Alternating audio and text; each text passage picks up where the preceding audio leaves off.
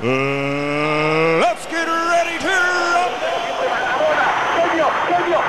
¡Díganle que no es pelotas, cachorros! ¡Campeones del béisbol! Muy buenos días, buenas tardes, buenas noches, bienvenidos a un capítulo más de Shots Deportivos y como siempre estoy aquí con mi amigo Alan. ¿Cómo están todos? Ojalá estén muy bien y que hayan sobrevivido a nuestro capítulo de la América y de la banda que se fue a la mierda por ser, pues no saber administrar sus finanzas.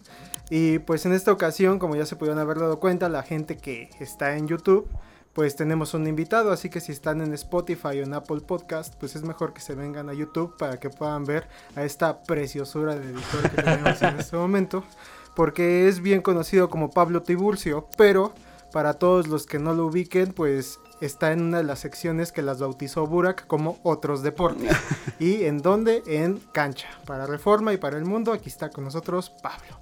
Así es. Hola, Alan. Gracias por invitarme. Pues sí, este, esa categoría rara, ¿no? Del otros deportes, que dividimos fútbol y otros deportes como si el deporte no, no pudiera ser uno mismo, pero bueno. Sí, como siempre el fútbol acaparando siempre la atención, ¿no? Y los capítulos de los podcasts también. También. Sí. Este es un podcast más de todo, de deportes, de finanzas personales también la vez pasada y de odio, porque hay mucho odio entre la gente hacia los deportes también. Bueno, sacarlo también. Sí. El veneno. Pero eh, qué bueno que estás aquí, Pablo, porque por fin viene eh, una voz experta en el béisbol. ¿no? Así es. Sí, al fin tenemos a un verdadero conocedor de este deporte y pues qué ocasión tan especial porque pues ya va a empezar la, la, Liga Mexicana de Béisbol. Va a salir casi a la par este capítulo y de hecho en este 4 de mayo que se está grabando el capítulo de béisbol está arrancando la pretemporada. Está jugando el México contra Oaxaca en este momento. Sí, hay varias series, ¿no? Se acabó y además es interesante porque toman el formato del Spring Training de, de grandes ligas, entonces cambian las reglas, tratan de darle juego a todos y vamos a ver cómo vienen después de un año pues muy difícil por lo de la pandemia. No tener actividad para cualquier deportista es complicado, pero para un beisbolista que eh, de por sí les echan mucha carrilla que porque son gorditos sí. y la, tal, o sea, sí llegar a, to a tope a una temporada regular eh, no, no, es, no es muy fácil. ¿eh?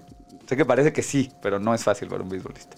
Y que también hay que tomar en cuenta que la Liga Mexicana de Béisbol sí se suspende, pero no la Liga del Pacífico, ¿no? Sí tenemos ya un año de que no se celebró esta competencia deportiva de alto rendimiento, porque sí lo es, aunque a usted no le guste, sí el béisbol es de alto rendimiento, pero la Liga del Pacífico sí se celebró, y se, se llenó de gente, hubo hasta videos de una chica que sale en topless este, en el estadio, o sea, hay de todo en el béisbol y pues si no le gusta, por favor, tenemos tres capítulos ya con este de béisbol para que usted entienda que le tiene que gustar este deporte. Sí, la huevo. liga, la liga del Pacífico, este, más, la que se suspendió fue la Liga Mexicana de, Béisbol, sí. eh, que pues en ese entonces todavía ni siquiera se podía jugar, eh, bueno, no se podía hacer deporte a, eh, profesionalmente, ¿no? No, es que no, creo que fue un momento además en el que no entendíamos muy bien qué estaba pasando con el virus. Eh, Estados Unidos creo que el, el, que peor lo planteó fue para mí la NFL, que tuvo mucho tiempo para sí. pensar qué iban a hacer y de pronto dijeron, no, pues así, ¿no? A pelo, a ver cómo, a ver cómo sale.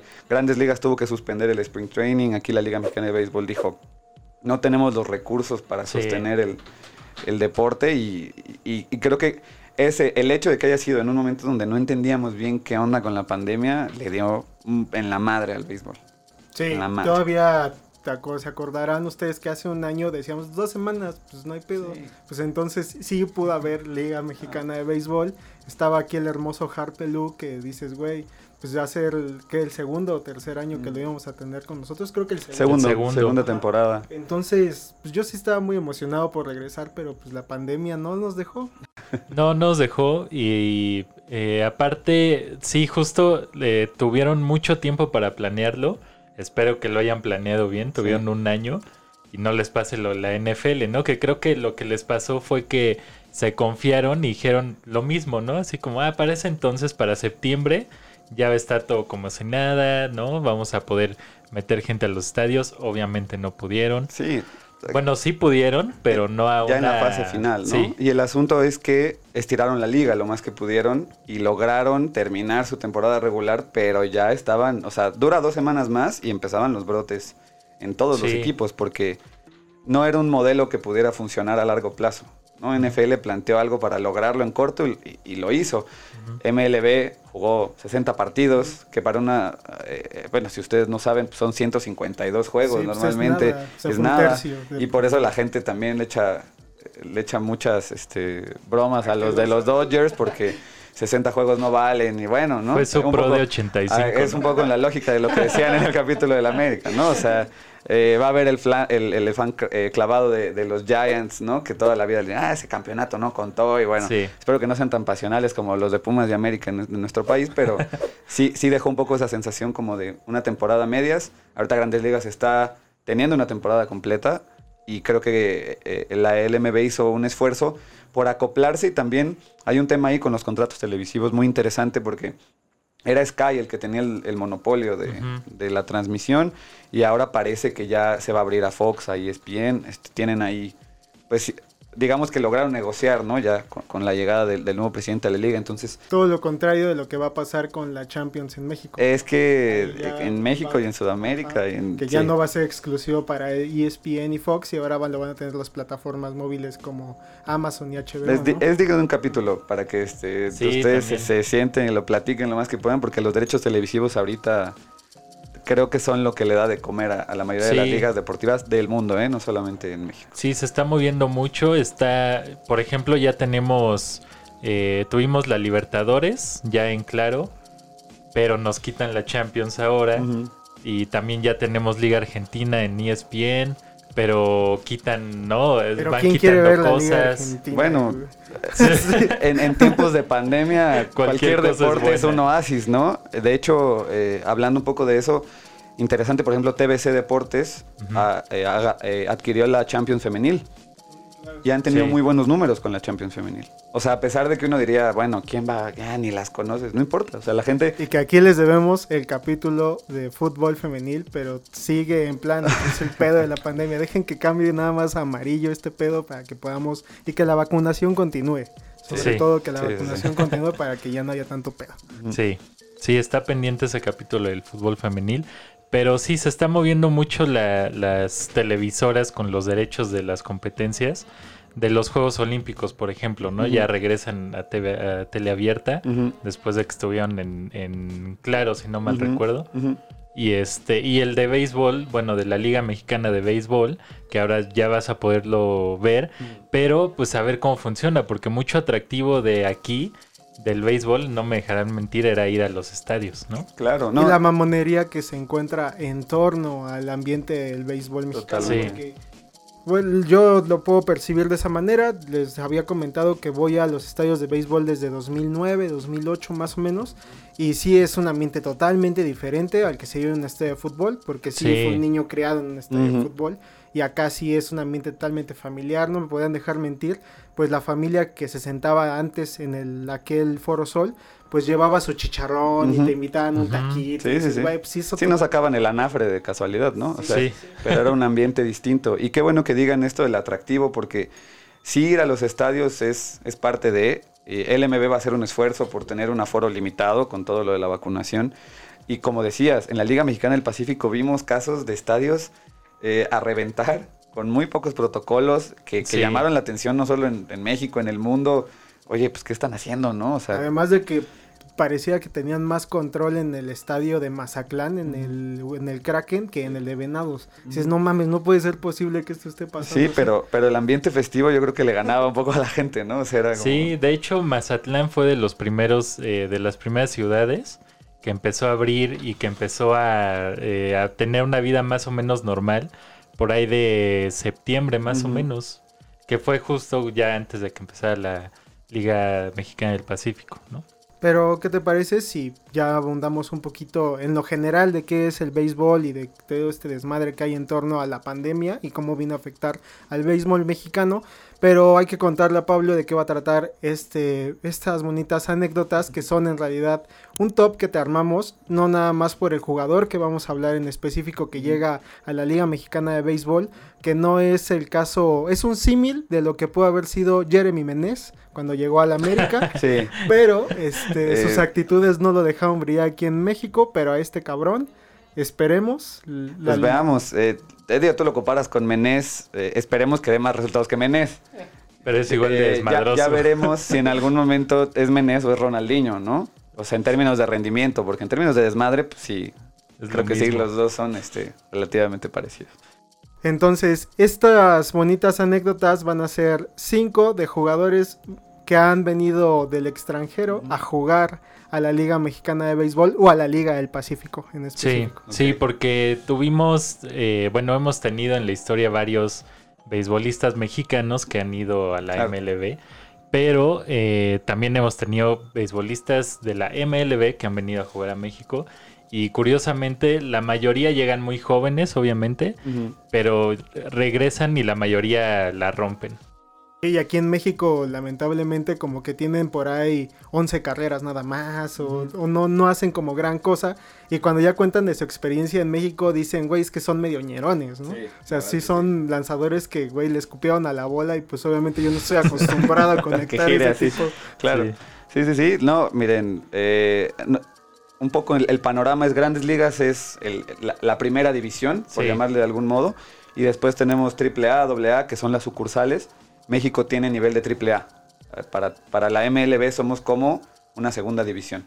Entonces, eh, pues sí, es, es normal que vengan peloteros, pero chavitos, ¿no? Es, es raro que alguien con renombre eh, y con una carrera pues respetable venga a México ya en Sí. su última etapa, como llegó a pasar en el fútbol, ¿no? Que de pronto se calucha o, o Sí, este claro. Villic, ¿no? Que decías, ah, ¿qué están haciendo estos güeyes aquí? el Bam Bam, el Piojo López, ¿no? Que, que en algún momento de la liga, de la liga MX, eh, pues se volvió normal, ¿no? Decir como, ah, mira, que venga Santiago Solari, bueno, Esteban, perdón, o que vengan, ¿no? Este, no sé, jugadores que, que brillaron en el fútbol europeo, ya que se vengan a descansar para acá, un lugar que la MLS nos robó y que creo que en la Liga Mexicana de Béisbol es raro, ¿no? Este, a ver Sí, qué casos raro. encontraron, que es muy interesante, y, y hablar de, también de este jugador que no hemos dicho el nombre, pero ahorita hablaremos a fondo de... Sí, es un Sus chistosadas. Sí.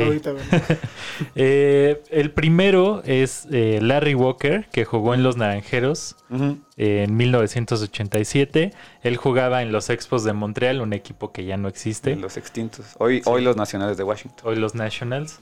Eh, es canadiense y fue dirigido por eh, una leyenda del, del béisbol mexicano que es Sergio El Calimán Robles. Jugó con otras leyendas de los naranjeros como Cornelio García y el Buzo Guzmán. Y eh, bateó 237 en, 60 en 53 juegos, perdón. Y además sufrió una lesión en su estadio en Hermosillo, entonces no le fue tan bien.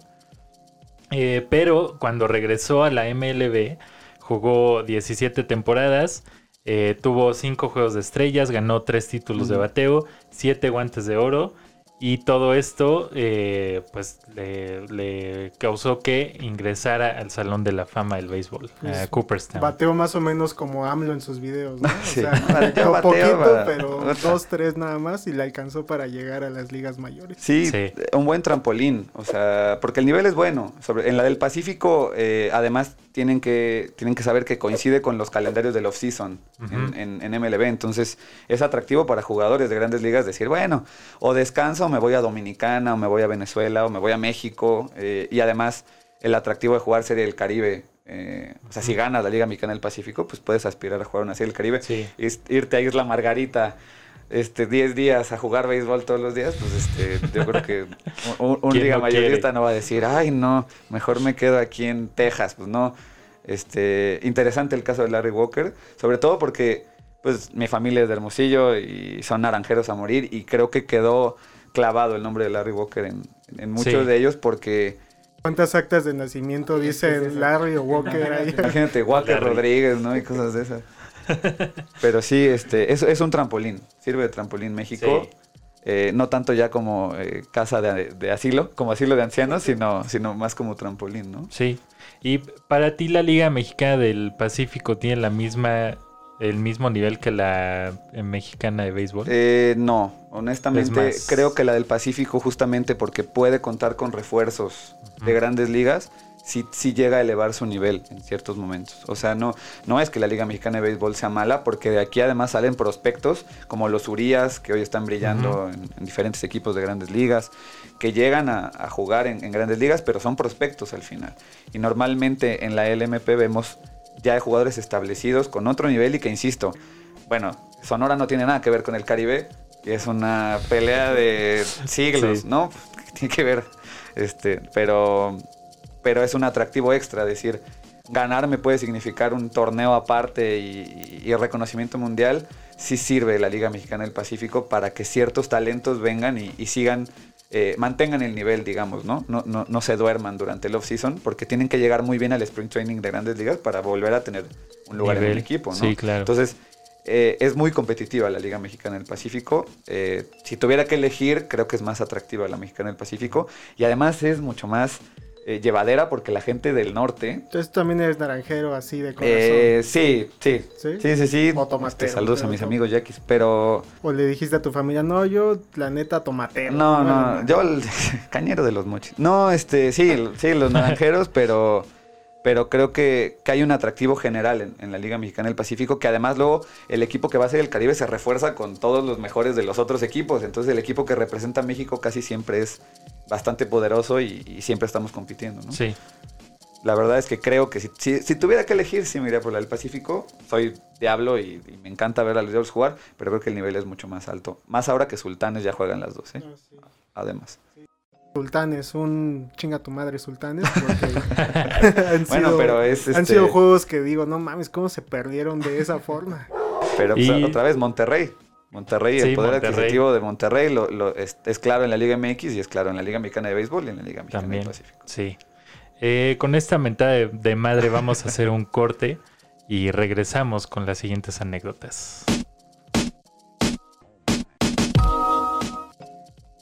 Regresamos amigos después de esta bonita mentada de madre.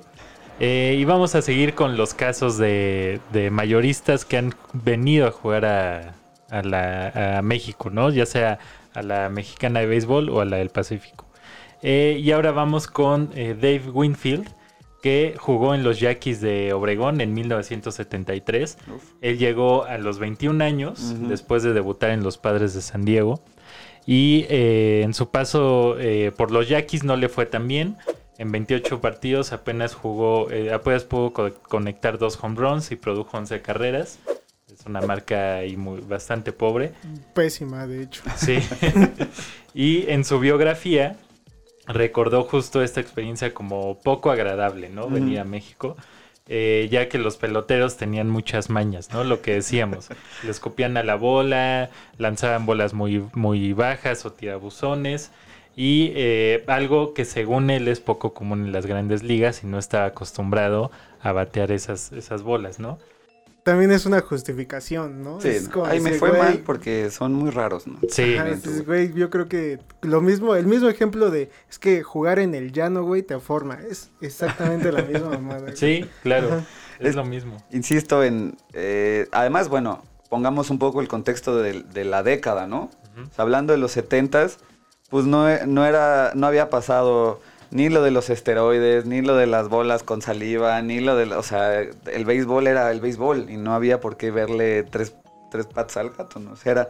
Simplemente juega y, y trata de ser el mejor y por eso hay beisbolistas ya este, de antaño que dicen que de todo se quejan ahorita, ¿no? Y nada más Güey, pues tan solo en la película El novato del año, ¿se acuerdan que este güey lanza la bola a 100 millas por hora? Pero que hay un, un güey que le puede batear esa bola, un güey gigantesco. Que para vencer ese güey lo engañan, de hecho. Que le avientan un saco de este de estos para Ajá, nada más de para el agarre. Ajá, para el agarre.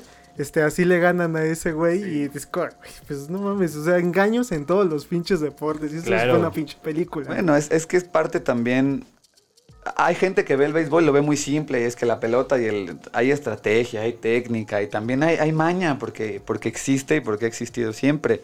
Ahora lo tratan de controlar. Eh, Ahora en la pandemia, tratando de que no se lamieran los dedos y tal, pues tenían que tener una toallita húmeda para que con eso Sí, pudieran tener secarse. mejor agarre y tal. Entonces dices, Cuando uno de los emblemas del béisbol, güey, es, es está el escupiendo. Pues sí, claro. Digo, yo, yo jugué en, en- en ligas pequeñas y, y había compañeros que ya 10, 12 años con tabaco, ¿no? Y decías, "Bueno, yo con mi chicle estoy bien, gracias. Pero pues, es parte también un poco de la idiosincrasia del deporte, que, Sí, que- claro. que tiene como muchos rituales, muchas tradiciones, incluido, pues, sí, lamer la pelota y tirar y tratar de golpear al contrario si te Sí, cae mal. intimidar, O sea, eh, hay, hay- hay de eso y, y entiendo que en los 70s había menos control de, del umpire o de la propia liga de decir, oye, no hagas eso porque le das mala imagen a la liga. No, pues por supuesto que no. Y, y el reflejo de eso es pues, que se le haya pasado tan mal. Sí. Porque seguramente vino pensando que le iban a tratar bonito y que iba a venir a,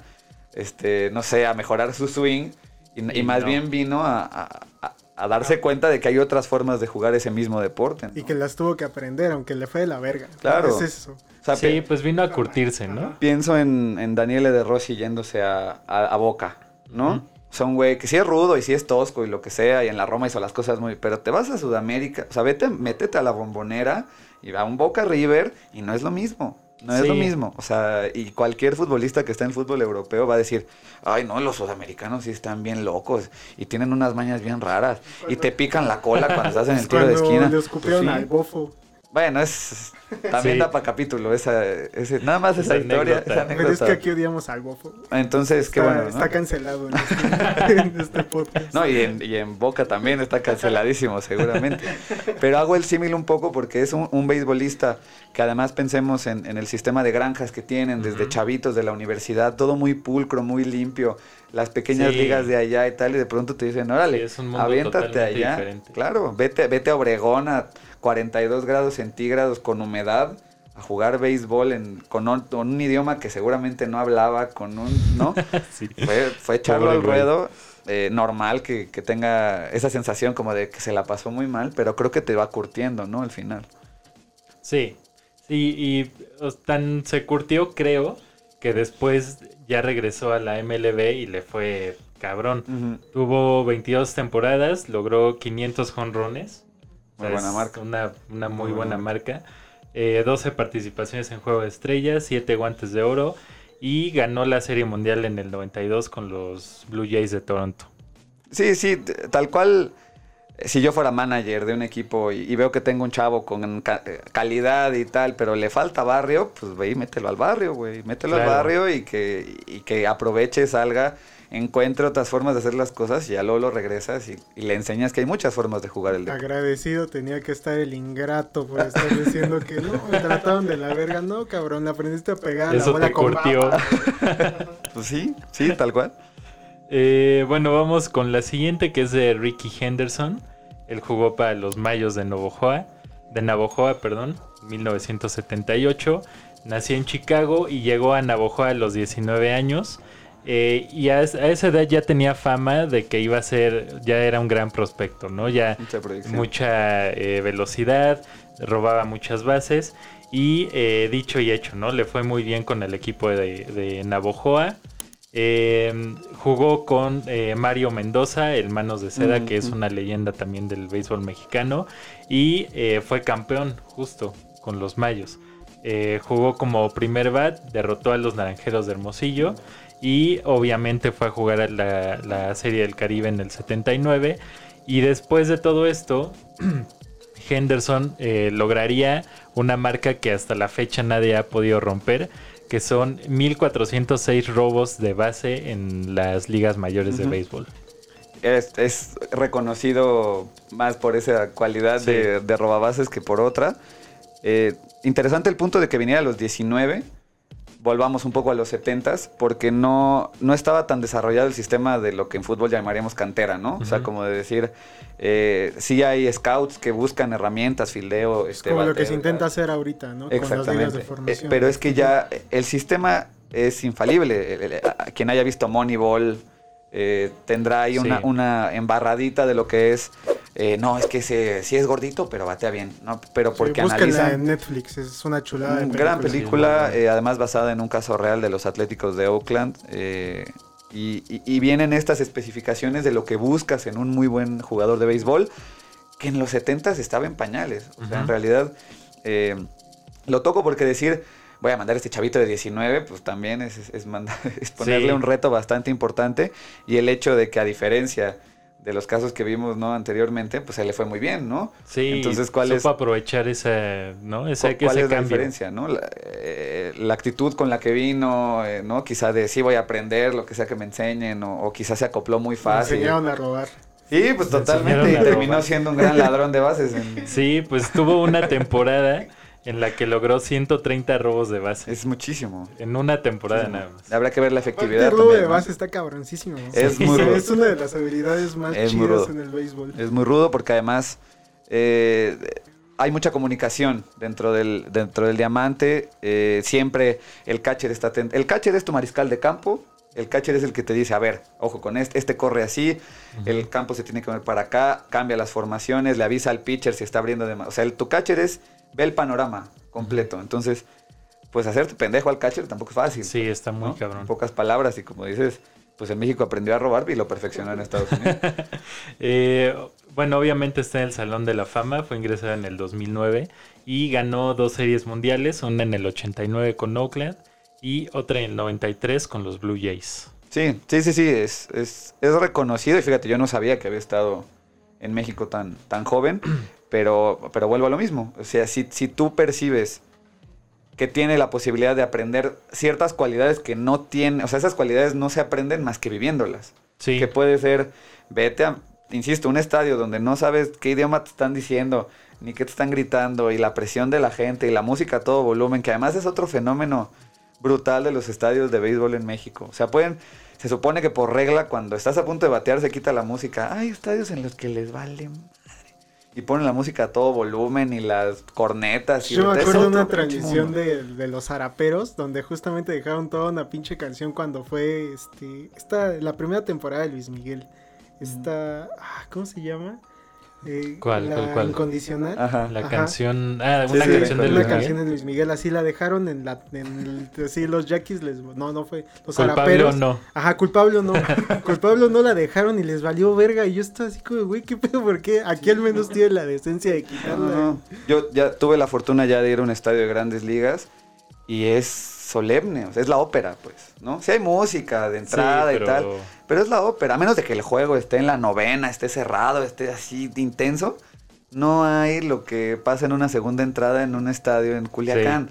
Es un desmadre y la gente se para en el dogout a bailar quebradita y estás escuchando, o sea, es otro ambiente, es otra cosa y también para los beisbolistas debe ser rarísimo pararse en un estadio con esas características. Sí, sí, pero pues está más chido, ¿no? Le pone más ambiente. Pues creo yo, o sea, creo que creo que sí es más valioso. Además, en un deporte que muchos acusan de ser lento y de ser, este. ¿no? Como muy, pues, de hueva en pocas Pero palabras. te pones pedo bien sabroso. Pues sí, ¿no? Y el, y el aficionado es el que al final le, le pone el sabor porque, porque hay aficionados de nicho y hay aficionados de peda y no pasa nada. O sea, tú vas, el Estadio Sonora es un arma, es un elefante blanco a la mitad del desierto. Sí, O sea, está, es como el OmniLife, ¿no? O sea, perdido así en el fondo sí de la carretera. Este, y Coors Light por todos lados y Tecate por todos. O sea, pues se ve quién metió la lana para que existiera ese estadio. Y es como ir al centro comercial. Sí. O sea, tú vas y hay 20% viendo el juego, 30% poniéndose pedo y 50% socializando. Y es que también las promociones están bien cabronas, güey, Sí, porque en los estadios de la frontera son como de, llévate tres este, tecates y un agua por 10 pesos. No, Sí, no sí, sí, son así. Sí, está bien cabrón, pues, irse a poner pedo a esos estadios y te lo están regalando. Más bien te cuesta más El el, boleto, boleto, que la entrada, que la entrada chupar. Y, y yo sé p- de buena fuente que, que normalmente los abonados son eso. Es como comprarte tu pase anual en Six Flags, ¿no? Y decir, pues voy todo el año porque está bien perrón, güey. Pues es lo mismo. Voy a ir a meterme al estadio todos los partidos que pueda porque ahí está la peda, ahí está el desmadre y ahí está la convivencia. Así que aquí sí ya está más cariño, ¿no? Ya Sí. está más cariñoso, ya este, si tienes que ir a empedarte al estadio, mínimo unos 600 pesos para que más o menos lleves a bien la peda. Sí. Aquí no es nada ya. Sí, ya no es, No, no no, es tan barato. Pero, pero es que es justo la experiencia es distinta. Porque además el béisbol en el, en ce- en el centro del país no es la misma experiencia que en el norte y el poder adquisitivo tampoco es el mismo. Entonces, este, sí se ve mucho la diferencia en ese sentido. Sí. La verdad. Sí, sí, sí. Y eh, bueno, vamos a seguir con. Esta fue la de la, la de Ricky, Ricky Henderson. Vamos con la de Mike Piazza, que jugó en los Águilas de Mexicali en el 91. Eh, le fue ahí regular también, bateó 330 con 16 jonrones en 67 juegos. Eh, y en su libro Long Shot descri- describe cómo era jugar en México, que dice em, pues que sí era muy demandante, ¿no? Era, era un reto porque te retaba a engañar, a ser más fino en tus lanzamientos, a trabajar el ángulo de tu, de tu brazo para el lanzamiento, todo eso, pero que al mismo tiempo eh, pues el, fútbol, el futbolista, el beisbolista mexicano también era como de los más valemadres del mundo. Este güey está muy agradecido con este desmadre, ¿no? Sí. Ese güey sí, a diferencia del otro, no, es que son unos ñeros, no, mamá, es que me aventó una bola con Ayuda, baba. Ajá. ayuda. Así este güey sí dice, güey, qué chingones son estos güeyes. Sí, es- le llamó mucho la atención que no les ponían una un límite antes de los partidos, porque cuando viajaban a otras ciudades. Eh, por ejemplo de Mexicali a Sonora, eh, pasaban a la tienda, se compraban sus cartones de chela, los subían hasta con diablito de, de tanto que llevaban y todo el camino se la pasaban tomando y fumando y no les importaba y aún así llegaban al partido y daban espectáculo, ¿no? Eh, eh, Esta, este, el testimonio de Piazza, que fue un catcher fantástico y, y muchos lo recordarán con los Mets de Nueva York haciendo Exacto. las cosas muy bien. Eh, es, muy, es muy interesante porque además va a servir para el caso del que vamos a hablar de- del beisbolista que viene para esta temporada de la LMB, porque pues es el puro desmadre, güey. O sea, eran los noventas. Creo que cada vez más hay una sensación como que del deportista profesional tiene que ser de élite y ser súper dedicado y 100% estar ahí entrenando todos los días y no puede tomar cerveza. en- Cuando en realidad en los noventas pasaban estas cosas. Sí. No había redes sociales y no nos enterábamos. Pero probablemente hoy subirían historias, ¿no? Pedísimos en el camión y... Es lo que le pasó a Donovan en el vestidor con León. el- con Ujú. León, que pues está ahí la New Mix y güey, pues es que eso es- se estila en todos lados. güey. Sí, sí, sí. Pero, pero puede ser impactante para alguien que, insisto, están, están muy acostumbrados a la disciplina desde muy jóvenes. Muy jóvenes les empiezan a decir, porque, porque es un futuro eh, profesional, económico y, y pueden vivir de ello. Sí, O sea, aquí ser beisbolista profesional, pues igual en un- al tercer, cuarto, quinto año de ser profesional ya dices, ah, ok, ya tengo estabilidad económica. Un beisbolista que ya... Yo siempre he tenido duda eso, o sea, saber cuánto gana realmente una, una estrella, o sea, lo que fuera el Cuauhtémoc Blanco de la Liga Mexicana de Béisbol. No, pues es A que- ver cuánto puede llegar a ganar. o si Estamos hablando- más. No, no, no. Estamos hablando de, de cifras estratosféricas. No tengo, no me acuerdo exactamente de la cifra, pero Mookie Betts ahorita con los Dodgers está ganando cerca de los 18 millones de dólares. Ah, no, Pero aquí, o Aquí, es que aquí depende también del tipo de, de beisbolista que venga. O sea, supongo que a Piazza le tuvieron que, sí dar una, que dar una lana. Hay además eh, intento de tope salarial tipo grandes ligas. Eh, pero estaría bien ver cuáles son los datos duros de cuánto realmente gana un beisbolista en diferentes niveles. No, no es este. No es malo, o sea, no es, un- no es una mala paga. Ahora, no sé en los noventas. Sí, no sé en los sabe. 80s y no sé en los 70s. Ahora sí sé, hace poco, justamente un primo de Hermosillo que da clases en una preparatoria me dijo, oye, llegó un chavito que firmaron los naranjeros y que no sabe si terminaron, ¿no? Que porque ya le están pagando mucho, no me dijo cuánto. Pero como que sí estaba tentado, ¿no? A decir como, ya, pues ya dejo la dejar la prepa carrera, mejor, porque sí. pues ya mejor le sigo y Sí, tal. o sea, saber cuánto ganaba Gamboa, Harper ahorita Sí. en los Diablos y decir, güey, pues más o menos me podría retirar yo ahorita de mi chamba de periodista, güey, e intentar yo dar el brinco a los Diablos para ver si me podía convenir. Yo creo que hay lana, hay lana, pero también por algo juegan tanto tiempo. O sea, también juegan bastantes Sí. años, se retiran bastante grandes. 43, 44 Y estás hablando, años. por ejemplo, el Harper Gamboa, pues sí juega aquí y también va la del Pacífico y, y- y todo el tiempo están jugando en el año. Sí, yo creo que si hubiera eh, suficiente dinero como para decir juego seis mesecitos y descanso seis, pues lo harían, ¿no? Sí. Quiero creer. Que yo creo que esa es la ilusión que tienen muchos del, del beisbolista que, mexicano que no conocen, ¿no? Que piensan que nada más van a jugar seis meses aquí y ya. O sea, No. su chamba se quedó ahí No. y pues vas a descansar. Pues es que sí es muy diferente, ¿no? La vida del deportista también. Porque nosotros lo vemos desde el punto de vista de, eh, o sea, periodistas o publicistas, lo que sea. Pero, y lo ves así, ¿no? Como de, ah, huevo, me meto un chingo de, de lana, Y me seis meses y ya, ¿no? Sí. Pero estos güeyes es una lucha constante por eh, nuevos retos, por ganar títulos, por, ¿no?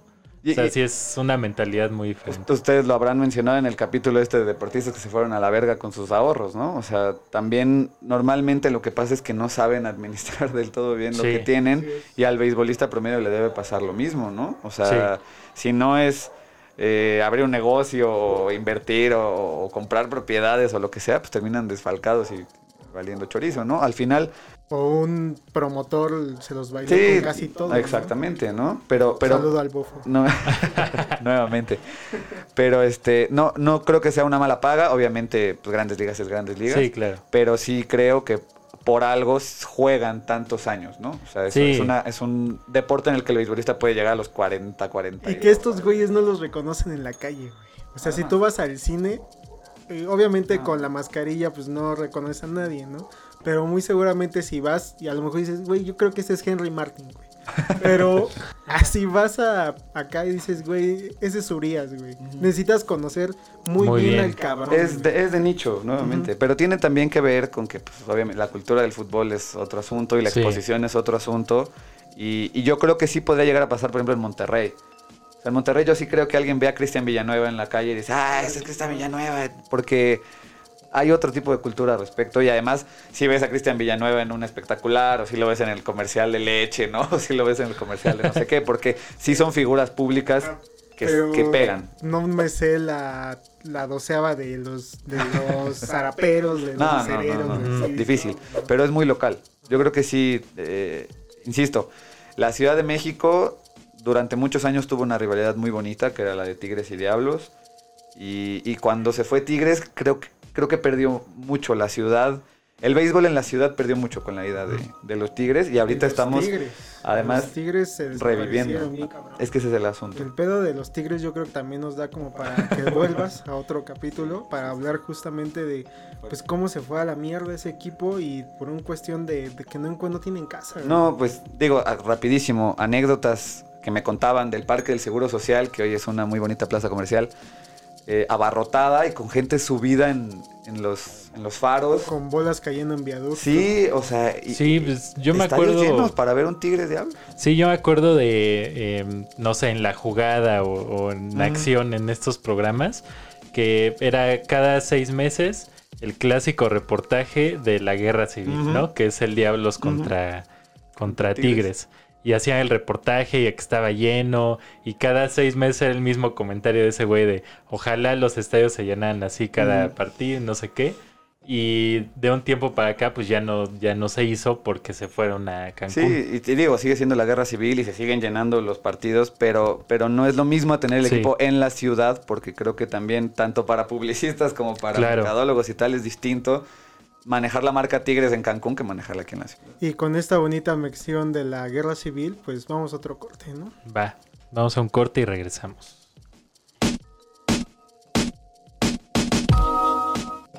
Bueno amigos, y ya regresamos con la última anécdota y con la noticia de este beisbolista que va a jugar, que bueno, jugó en un gran equipo de la MLB y ahora viene a jugar a México, ¿no? siendo sorpresa. Es todavía, Sí. aunque venga ahí en el título del video, es una sorpresa.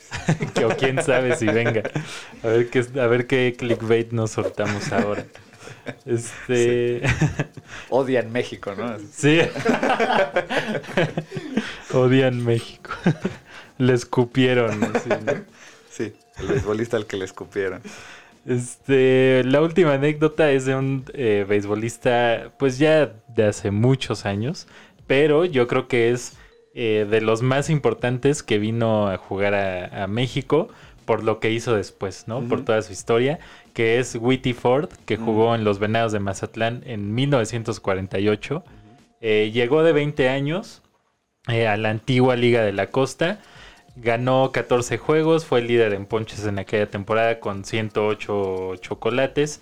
Pero eh, después se iría a los Yankees en 1950, solo que tuvo que dejar de jugar dos temporadas porque eh, fue a la Segunda Guerra Mundial, era parte del servicio militar Sí, de Estados sí. Unidos, fue a la Segunda Guerra Mundial, regresó y ahí ya fue cuando hizo historia porque jugó con Yogi Berra, con Mickey Mantley, ganaron seis títulos de Serie Mundial los Yankees, y pues obviamente eh, fue inducido al Salón de la Fama en el 74 y eh, bueno, ganó el, el Cy Young en el, el Cy Young en el 61 y fue MVP de la Serie Mundial contra Cincinnati en ese mismo año. Un poco lo que le pudo pasar a Hyun Min Son, ¿no? Con el Tottenham.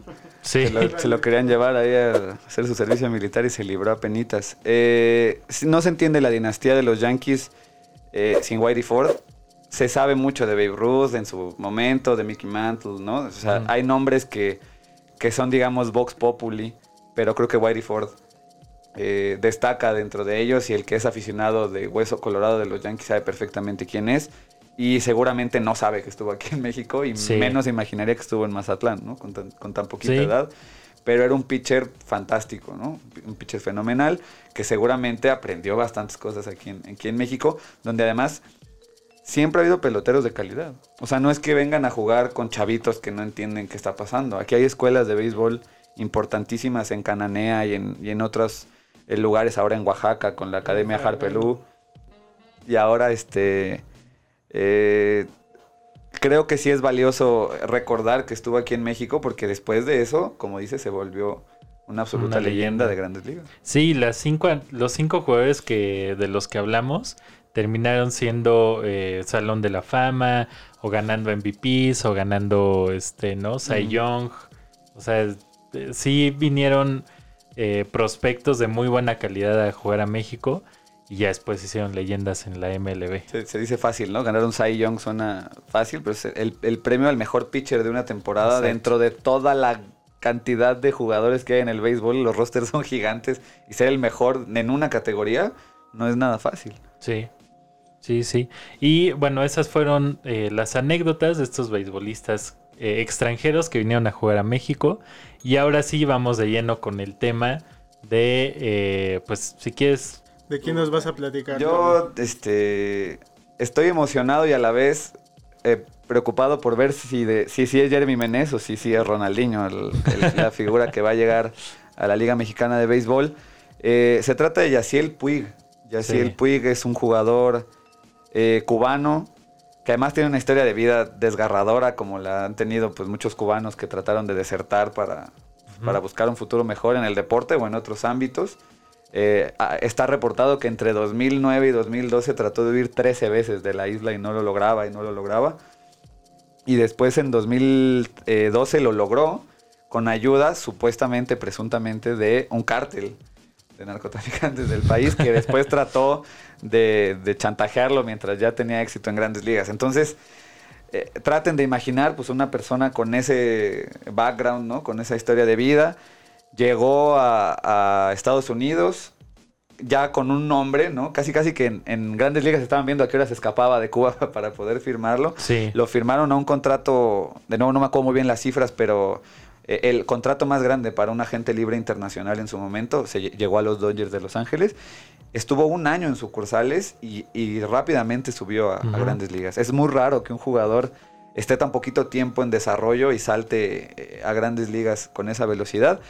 Y después, a partir de 2013, se- eh, en ese año fue fundamental para que los Dodgers consiguieran el primero de, ya llevan ocho campeonatos de división seguidos. sí. Algo que no, que no sucedía en la franquicia desde hacía mucho tiempo y se convirtió en un ídolo de inmediato. O sea, estamos hablando de un tipo eh, talentoso, llamativo, que además tiene estas historias de vida que luego generan en la afición pues, mucha empatía y muchas ganas como de que le vaya bien. Silvia Pinal estaría orgullosa de Sí, esta claro, totalmente. Es, es que es de Rosa de Guadalupe.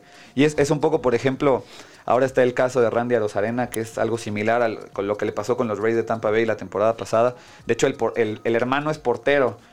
Entonces también Arozarena huyó de Cuba y el hermano llegó con él tiempo después. Y entonces, o sea, son historias de vida que, más allá de lo deportivo, pues son desgarradoras y, y marcan la tendencia de lo que está pasando en el mundo en temas como la migración en general, ¿no? Sí, Y después de llegar a los Dodgers, un- una muy buena primera temporada, quedó do- eh, en el lugar 12, camino al MVP, eh, batió para 300 más que nuestro presidente. Y, este, y luego la temporada siguiente nuevamente jugó muy bien. En 2015 empieza a tener lesiones y a partir de ahí se va Sí, para abajo en los. Dodgers eh, y luego es parte de un cambio ahí. Eh, otra vez, o- otro tema muy interesante. Cambia de agente. Y con la nueva agencia lo primero que hacen es mandarlo para Cincinnati. Sí. Entonces hacen un cambio ahí de tres jugadores, lo mandan a Cincinnati. El Cincinnati juega la temporada 2019, si no me equivoco. Y luego se va a Cleveland y de Cleveland mm, no le va muy bien. Se hace agente libre y la temporada pasada, en 2020, estaba a una firma de jugar con los Bravos de Atlanta cuando dio positivo por COVID.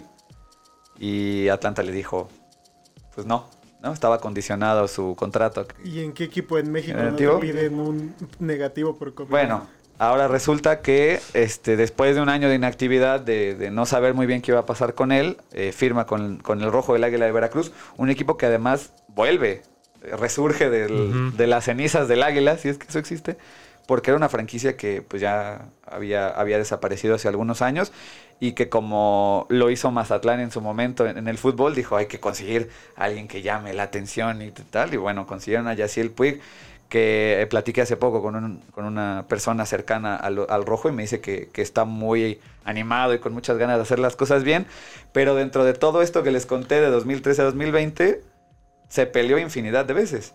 Y Sí. tuvo infinidad de problemas por llegar tarde a entrenar y por ser un desmadre y por... Sí, varias veces lo separaron de los Dodgers. Exactamente, entonces eh, pues sí, sí hay talento, pero también hay ahí un dejo como de indisciplina y de, y de este asunto de los talentosos pero desmadrosos. Entonces no sabemos si viene a jugar o al carnaval de Veracruz. Exactamente, y fue un poco la pregunta que le hacía este, a esta persona que es cercana al club, y, oye, a ver, si trae ganas de jugar, no, si viene con todo, no sé si me la vendió, ¿no? Así como de, pues como de relaciones públicas, pero pues habrá que esperar porque es un beisbolista que se prende muy rápido, que ge- genera eh, mucho estrés a sus rivales todo el tiempo. Eh, ustedes pueden entrar a YouTube y buscar highlights de sus peleas, ¿no? Y en ningún momento es porque haya celebrado de más o porque haya hecho algo muy efusivo. Siempre era, me vio feo. El- ese pitcher me vio feo. Y se le iban los madrazos porque lo veían feo. O el catcher me susurró algo al oído. Nunca fue por algún asunto, no sé, giró el bat, este, Sin caer en estereotipos, pero a, a nuestro querido Javier que está detrás de los controles le pegó un cubano justamente porque lo vio feo. sí, es cierto. Sí, no, digo, los estereotipos existen por algo. Trataremos de no entrar en polémicas, pero eh, sí, digo, si, si les interesa el tema, es muy interesante ver la recopilación de sus peleas y siempre es un tema de, de que se enciende por Sí. cualquier cosa y, y al final... eh, obviamente hay teorías de conspiración del veto de grandes ligas a Puig porque es demasiado desmadre y porque no sé qué. Estado chido alcanzar a ver un- unos putazos Amador contra este cabrón. No, bueno, es que Amador no tiene velocidad, pero si te da uno, yo creo que te tumba, ¿no? Uf, Andy Ruiz. son pesos completos. Ah, no me hables de Andy Ruiz, que coraje, horrible. Eh, entonces, eh, es un tema interesante porque es un pelotero que va a traer, le da interés a la liga. Y es lo que el béisbol trae. Y me interesa mucho el caso de Puig porque creo que es un reflejo de muchos aspectos que el béisbol necesita para volver al ojo público. Porque sí es un beisbolista talentoso, pero también va a llamar la atención decir, ya se peleó este güey. Sí, Ya aparte siendo... eh, o sea, los Dodgers son un equipo muy importante para México. Mm. Jugó en los Dodgers, se hizo figura muy rápido, es muy reconocible, es, eh, pues sí, ¿no? A pesar de todos los problemas, gracias a esas dos temporadas que tuvo Los Dodgers se fueron para arriba. se fueron para arriba y la gente lo empezó a reconocer. Y sí es como si trajeran ahorita, no sé, en un equivalente a, a fútbol o a básquetbol, a lo mejor que trajeran, no sé, a un Lonzo Ball en el caso del, del básquet Sí. o, o a un jugador así de, de- como de media del fútbol, pero famoso, ¿no? No, y, y que además el potencial es innegable. O sea, es que ahí es donde está el arma de doble filo, que siempre los equipos ven con reserva decir, traeré a este deportista que me va a dar mucho, o que me puede dar mucho en términos deportivos, pero voy a tener que aguantarme sus desmadres, sus fiestas, sus broncas, las multas, que llegue tarde. Es, es un arma de doble filo y es un volado además, porque no sabemos muy bien en qué términos venga, pero por lo menos Grandes Ligas ha hecho un esfuerzo enorme. Uno, porque los partidos sean más cortos. Ujú. Porque cuatro horas de lo que sea, lo que, intente hacer algo cuatro horas. No puedes.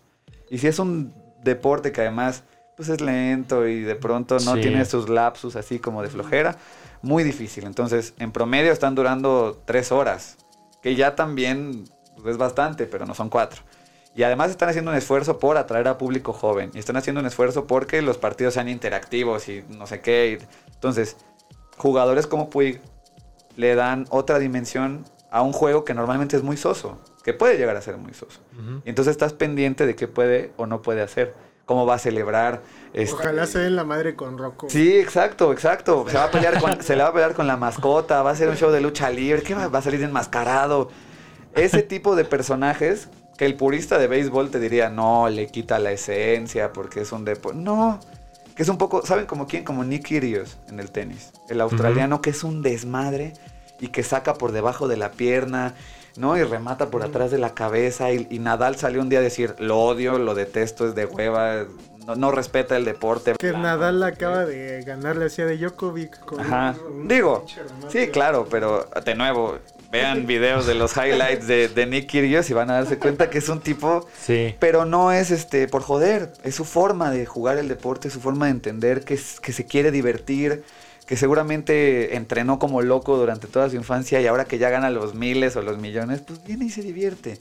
Y en el abierto de Acapulco lo aman y lo odian cuando viene porque es un grosero, pero a la vez es muy entretenido ver partidos de este güey. Sí. Entonces lo mismo que va a pasar con Puig, quiero creer, que sí te puede aportar mucho en lo deportivo, te puede aportar mucho en el espectáculo y eso es lo que quiere y necesita el béisbol para atraer nuevos aficionados. Sí, es un poco como, como cuando mm, trajeron a Ronaldinho justo, ¿no? Sí, O sea, que es una es bueno, el güey es súper cabrón en lo que hace, pero es un desmadre en la vida personal. ¿no? Entonces es esa misma expectativa. pero nos trajo espectáculo en todos sentidos. O sea, Sí. del lado de la prensa era, ¿qué hizo Ronaldinho? A ver, marca personal. Digo, no, no sé los medios en Querétaro cómo hayan estado en esa época, pero seguramente era, se huelen los perros. Cuadratín. Sígalo para todo. Sí, sí, sí, sí. O sea, era de plano, ponle un GPS a su carro y hazte amigo de su chofer y entérate de todo lo que hace. E hizo pedas masivas, pero nunca vamos a olvidar, con todo respeto para ustedes dos, el baile que le puso a la América, la en el Estadio América, sí. Que se ganó los aplausos en el Se Azteca. paró el Estadio Azteca y le dijo- En el, en el, Berna- digo, en el En Bernabéu. el Bernabéu, Ajá. totalmente, porque son ese tipo de personalidades que, que le van a traer muchas cosas buenas. A la, la Liga MX siempre va a tener que Ronaldinho vino e hizo las cosas bien. Sí. Y siempre va a tener que vino Guiñac e hizo las cosas bien.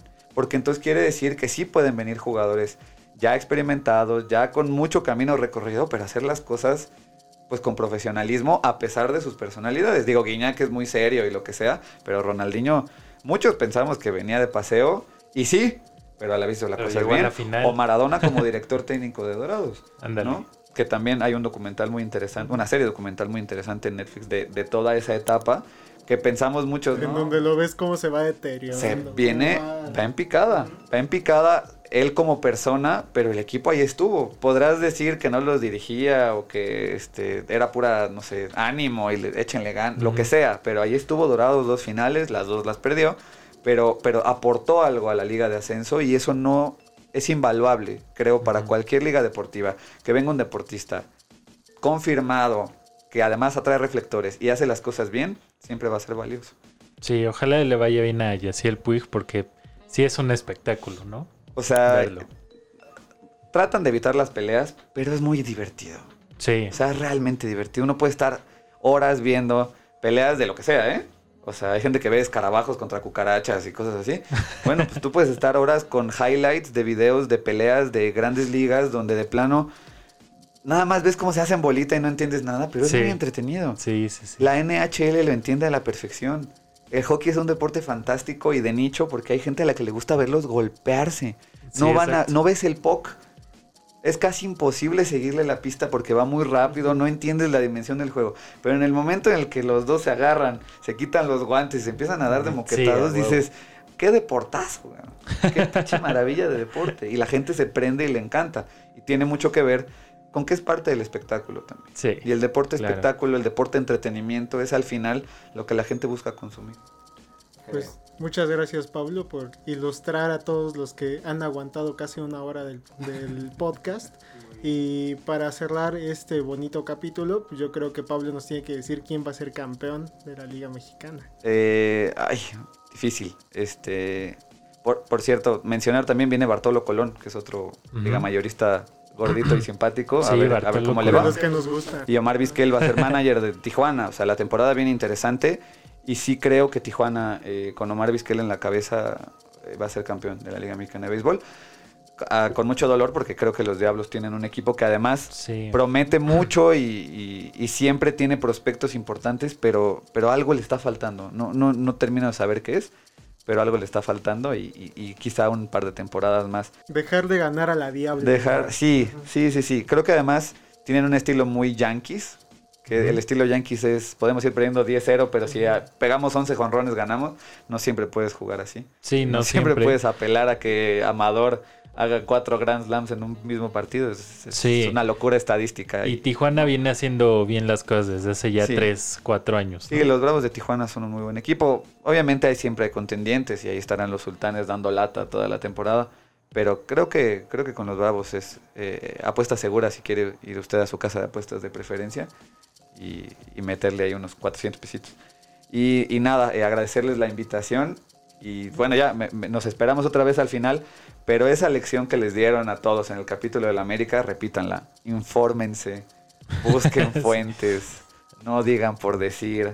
Si alguien ve en el periódico, llega Puig y es un menso, pónganse a investigar porque no es un menso. Y pónganse a investigar bien porque vale la pena. Hay muchos lugares donde informarse además de este bonito podcast.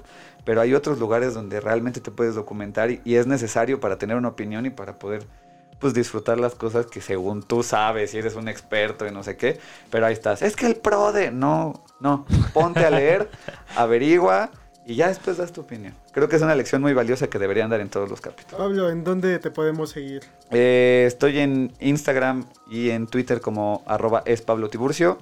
Tengo la cuenta oficial de cancha que es arroba petiburcio cancha, porque claro que sí. Este, y nada, en, en cancha, en la aplicación de cancha, en el periódico, Reforma, en la sección de deportes, ahí hablamos de béisbol. Eh, todos los sábados saco un trabajo especial de algo. Esta semana fue Alex Verdugo. Siempre tratamos de tener entrevistas o algo distinto. Eh, y, y ya, eh, hasta ahora es, es lo que estamos haciendo. Pues muy ocupado. mi Perfecto. Pablo, Más o menos. siga. Más o menos, más o menos. Muchas gracias. No, muchas gracias a ti por venir, Pablo, y esperamos tenerte pronto para otro capítulo de béisbol. Se puso muy chido. Y de otros deportes, De ¿no? y lo de que otros sea, de lo deportes también, sí. ¿Quieren hablar de olímpicos? Hablamos de olímpicos. de carreras de escarabajo. De lo que De sea. Fíjense, anécdota corta. En la pandemia hubo un momento en el que no había deporte, pero había páginas de periódico. Sí. Y entonces había que llenar un huequito ahí. Y este, pues búscale, búscale. Oye, pues hubo un torneo internacional de canicas, cabrón. y ahí voy a buscarlo y si lo tengo se los paso. Hay una muy bonita fotonota del torneo internacional de canicas. Zurdo estaría increíble. Así fue, con todo y el podio de canicas. Pues muchas gracias, Pablo. No, no, a ustedes, gracias por invitarme. Gente, nos vemos en el siguiente capítulo y pues arriba el América. Arriba en América, recuerden seguirnos en Shots Antideportivos, en arroba, En arroba Morganosaurio. arroba David Gusté. Y pues ya lo escucharon a Pablo en todas sus redes sociales y en cancha. Es Que correcto. Bye. Bye. Chao.